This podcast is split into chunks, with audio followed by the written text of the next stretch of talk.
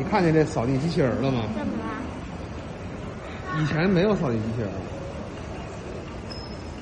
以前这儿有个人在扫地，为什么现在变成机器人扫地了？你猜？机器人儿，呃，因为机器人儿，机器人扫人不累。不是，是因为机器人扫地比人扫地便宜。以前扫地是一项技能，当比这个技能更便宜的这个解决方式被发明出来以后，掌握这个技能的人就没用了，就失业了。去往地铁一号线你在说什么？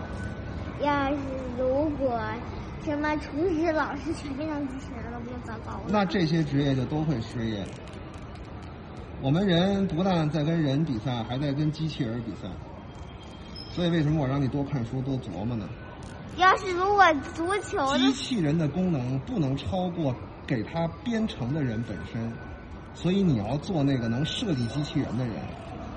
如果你的目光老是停留在现在已经存在的这些职业上，早晚你看，你的工作岗位就会放上这么一台机器人，你就拿不到钱了。那现在什么工作是能不能用机器人代替的？现在有很多，但这些现存的工作会越来越少，但还会有很多新的工作被发明出来。那最不能的用机器人做的工作是什么？啊，我觉得现在应该是 和人谈恋爱这件事儿吧。都不能动。所有的劳动力都有它的缺点，机器人的缺点如果是，是如果机器人不是厨师的话，那厨师如果做到一半儿没电了咋办？呃，对，这些都是机器人的缺点，但人也有人的缺点。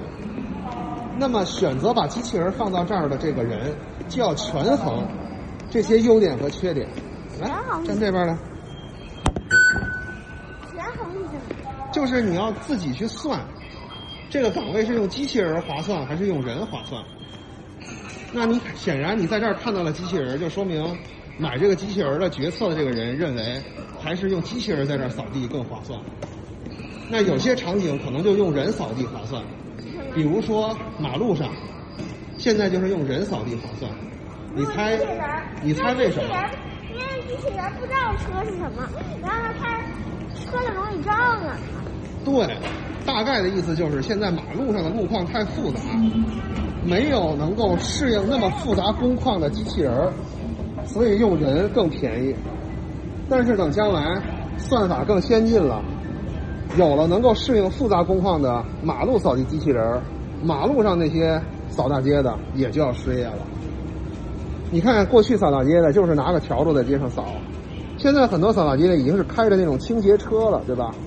以前你去扫大街，你只需要还有在超市里哎，对，超市里有一个什么特点呢？也是也是工况特别复杂，所以它脱离不了人。比因为如说机器人它弄不着，哎，这个是不是厕所？容易撞到什么东西？是的如果如果有个货架货架里面全都是特别贵的东西，而且都是易碎品，一撞，那包碎了。呃是对啊，所以在那种工况下用人更合适。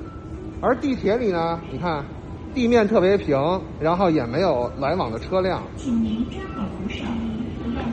所以用机器人就更划算。你看，你看那个走到地铁门那块儿，然后呢，车一来，然后打开门，然后摔下去。所以我们说了这么多，你总结出来机器人的岗位的特点了吗？